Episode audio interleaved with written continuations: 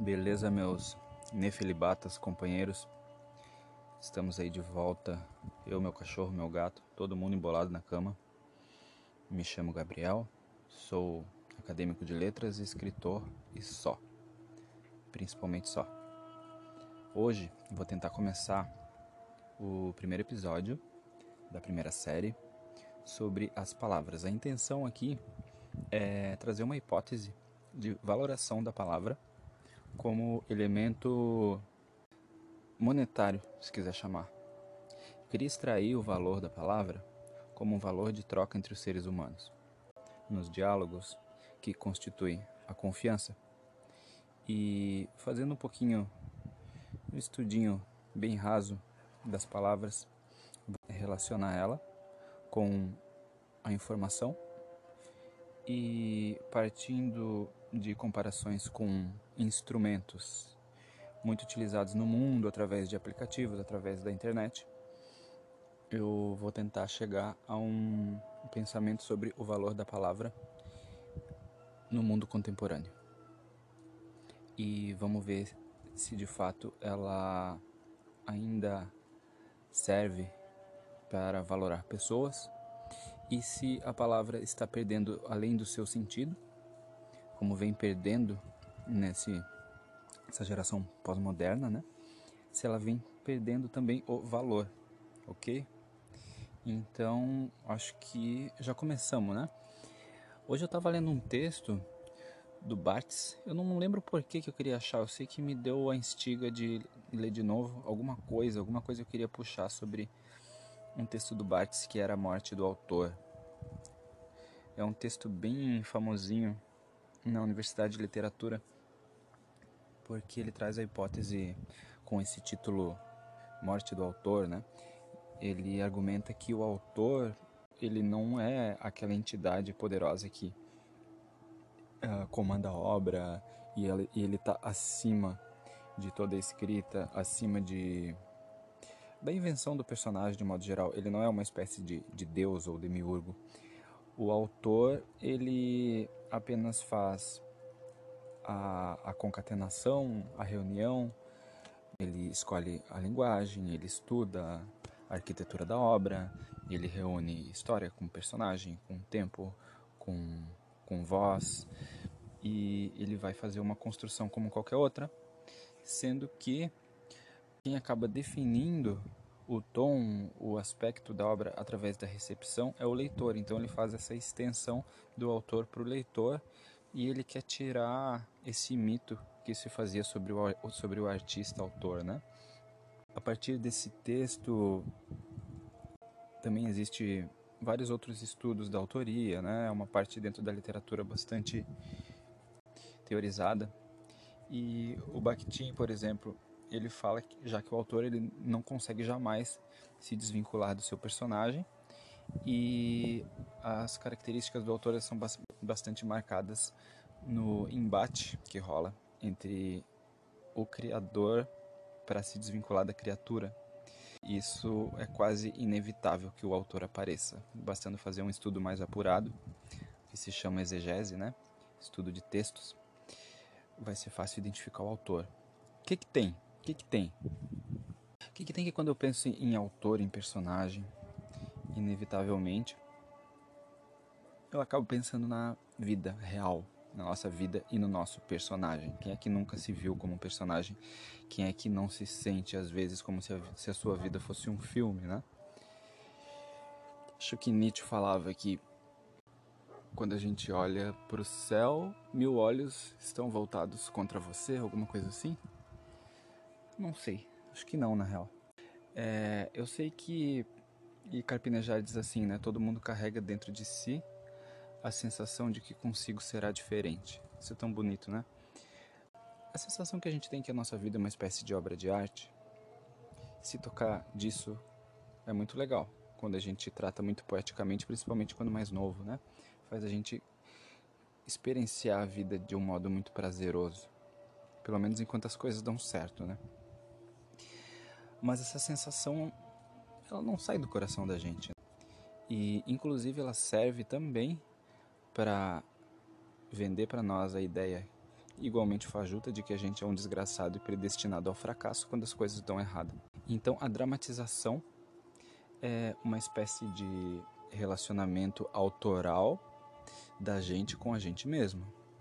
Enquanto mais versado, enquanto mais intelectualizado a gente fica, a gente cai no perigo de, por essa própria capacidade de emular cenários, de fazer comparações metafóricas da nossa vida com alguma outra causa, sentimento, acaba que a nossa vida, devido a essa contemplação da gente sobre a nossa própria vida, a gente começa a colocar ali maldições, uh, novelas, uh, enigmas, ligações né, extraterrenas, ligações metafóricas paralelas, que na verdade, olha, não digo na verdade, quem é que vai dizer a verdade? Mas eu acho que o mais natural, o mais simples seria se pensar de que a gente não passa de poeira cósmica e a nossa vida não tem nada predestinado, nada reservado para nós, como não tem para qualquer outro ser nesse mundo ou inseto, não existe sorte ou azar e que a gente faz a nossa própria sorte. E esse pensamento leva para toda uma outra gama de pensamento que vai desde a da auto autodesenvolvimento, a meritocracia, pensamentos perigosos, mas muitos pensamentos úteis e importantes de uma hora a gente acordar para eles, porque funcionam muito e não é o escopo desse assunto. Queria dizer que somos personagens da nossa própria vida, somos uh, seres que criam narrativas, abraçam as narrativas, se apaixonam por elas e vivem muito para as próprias narrativas. E muitas vezes não se conformam com o rumo das narrativas e querem colocar uma em cima da outra. E tudo é narrativa na nossa vida, né? Dentro das narrativas do nosso texto, ele está sendo escrito em algum lugar no nosso coração, na nossa vida, pelas melhores palavras que a gente tem, né? Se a gente for bem educado com o nosso texto, se a gente escrever bem o nosso texto da nossa vida, nós vamos ter bons parágrafos, boas frases, boas sentenças. E na nossa relação textual, dentro da nossa consciência, a voz que fala consigo mesma, ela é uma voz que escreve um texto sobre o que ela acredita, ela argumenta com o seu próprio texto. Nós, como criadores de mundos e sentidos, criamos as sentenças que contêm as verdades que a gente acredita. Então, quem sabe o que fala, sabe o que é saber. Se tu se identifica bem com aquilo que tu fala, acredita no que tu fala, valoriza aquilo que tu fala através de fatos passados que corroboram aquilo que tu sentencia, aquilo que tu escreve. Olha que legal como diz assim, ó, pode escrever o que eu tô falando. Ou aí meteu moral, né? Pode escrever o que eu tô falando.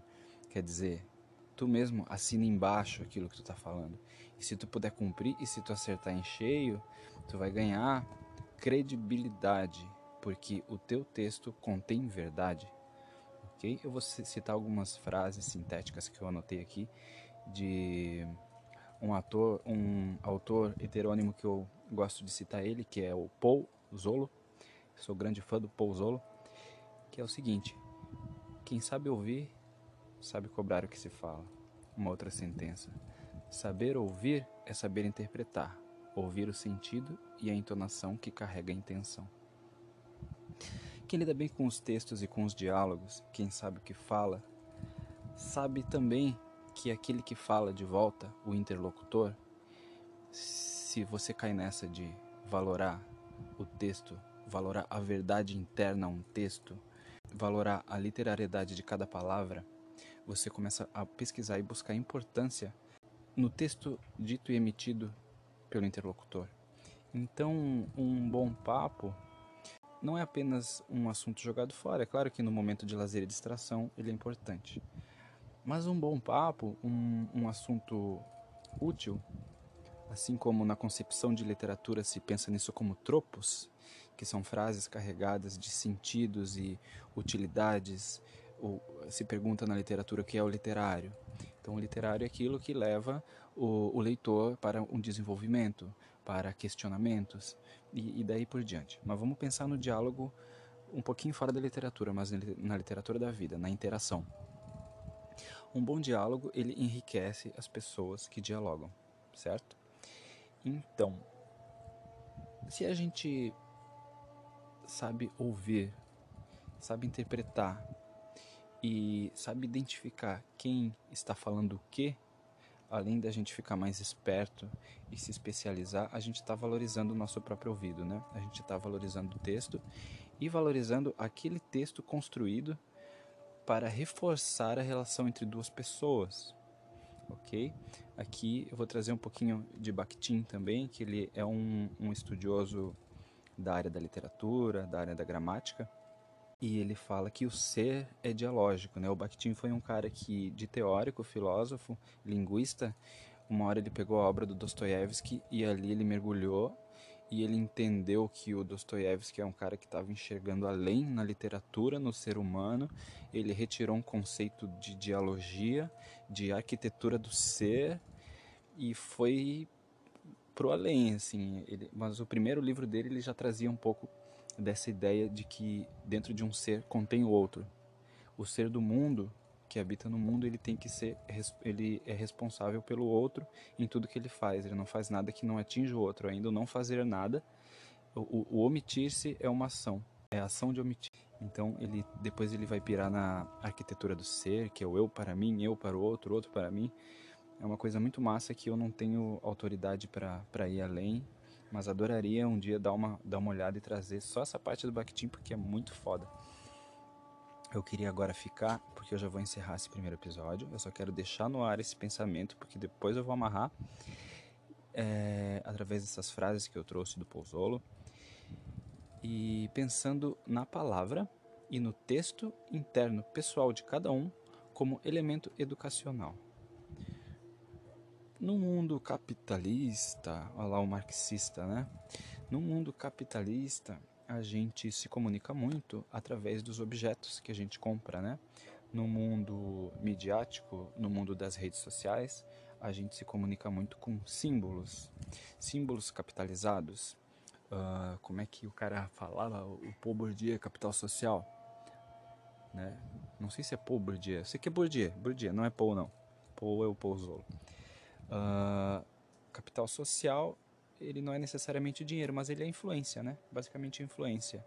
É o que também um economista chamado Thorsten Veblen ele chamava de consumo conspícuo. A gente está agora no, no ápice da era do consumo conspícuo, que é consumir aquilo que não necessariamente é útil, faz bem para o mundo, mas sim aquilo que serve apenas para capitalizar o teu status. Então, o teu status é basicamente o que, se o que te faz ser atraente no mundo, né? aí que está o problema que eu quero trazer. É, eu sei que eu já desviei do assunto, mas é assim que funciona, cara. Eu me, me movo tipo um minhocão de parque de diversões, tá? Eu vou para cima, eu vou para baixo, para baixo da terra, faz uma curva, engole ar e segue. É, aquele sorriso do minhocão é coisa. Pá, não. É uma imagem bonita, né? Interessante e, e mostra um pouco assim da, da, da pobreza da criança, né? Vamos lá. Olha só. A palavra como elemento de educação, tá? Elemento educacional. Hum, eu cismo com isso porque, pô, como estudante de letras, né, como linguista, eu nunca topei com esse assunto. Eu estou terminando a universidade, né? Já estou ali na, naquelas últimas optativas e também não, não acho na filosofia assim uma textos e autores que dão importância para a palavra como elemento educacional e portador de verdade, né? Mas não só a palavra como uma palavra em si, até porque a palavra quando tu vai estudar etimologia, vai começar a ir longe na palavra, uh, tu vai ver que ela nada mais é do que um um portador de, de informação e de, de relação entre termos que não necessariamente deve portar um só sentido. E se assim fosse, ela estaria estacionando também, ela estaria congelando o sentido de termos que na verdade eles são cambiantes ao longo do tempo. Quer dizer, as palavras elas devem é, ser passíveis de se modificar. Tanto que muitas palavras morrem, outras expressões vêm, né, aparecem conforme a realidade social, conforme os tempos. E para isso existe o texto também. Agora, o equívoco é uma coisa. Agora, a mentira intencional, a manipulação de informação ou de palavras intencionais, ela é um delito bastante grave. e eu acho que ele é pouco pouco punido, ele é pouco condenado na sociedade de um modo geral, sendo que você descobre muito sobre uma pessoa, você entende muito como funciona o caráter de uma pessoa pela capacidade que ela tem de mentir para si mesmo e mentir para os outros. Aquele que mente para si mesmo, ainda que não seja mal intencionado, ele está no mínimo iludido. Então as pessoas deveriam ser educadas não só para não falar palavrão, nem falar errado, né, pela questão do telefone de, de, de latinha, né, para a informação chegar correta ao interlocutor, mas pelo grande prejuízo eh, emocional e material que elas provocam, roubando tempo e, e outras coisas quando elas mentem. E se as pessoas soubessem o valor de se olhar no espelho e conseguir expressar para si mesmo a verdade sobre a sua situação, que muitas vezes está toda errada, toda torta, desesperadora, em vez de chorar, se descabelar, falar um monte de, de palavrão e, e sair fazendo um monte de coisa, de besteira para piorar a situação, as pessoas iam conseguir fazer o papel para si mesmo de autoterapeutas e resolver a sua situação com poucas palavras. Porque quando diz para si mesmo, foda-se eu vou beber, tu, tu acabou de dar a sentença para si mesmo, sabe? Não há um julgamento sobre aquilo que tu fala. Quer dizer, na verdade, você já decidiu antes de falar, ok, né? Já está completamente contaminado por um sentimento de angústia e, e revolta. Mas se você não consegue parar para pensar e dizer hoje não, e esse hoje não tem um valor de autoridade porque ele porta a verdade, porque esse hoje não partiu de uma reflexão que disse muita coisa antes do hoje não, hoje não, porque isso, porque aquilo, porque amanhã eu vou estar de ressaca, porque eu vou hum, fazer merda de novo. Então as pessoas estão esquecendo de dialogar consigo mesmo, elas estão perdendo o compromisso, a seriedade com a palavra. E elas, consequentemente, como elas não dão valor para o próprio diálogo interno, elas não dão valor para o diálogo exterior, e o cara que recebe uma abobrinha e não liga se está certo se está errado, ele também já deixou de pensar, já culturalmente aceitável, que cada um fala o que quiser, tudo vale, e o que importa e o que julga são fatos. Mas os fatos começam nas palavras. As palavras ativam os fatos. Pensando que a gente tem tecnologia para isso, no próximo episódio eu queria chegar num outro aspecto tecnológico, moral das palavras, quem me atrai realmente é quem conversa comigo, me diz uma coisa e depois confirma aquela coisa, mostra porque entende aquela coisa, mostra na prática porque confia naquilo que fala. Aquela pessoa que não trai aquilo que ela falou, aquilo que ela propôs, essa pessoa está espiritualmente moralizada consigo mesma, é uma pessoa que merece a sua confiança e merece um pouquinho mais de admiração. Fechou, meus amigos nefelibatas. Até a próxima então, depois vou pro segundo episódio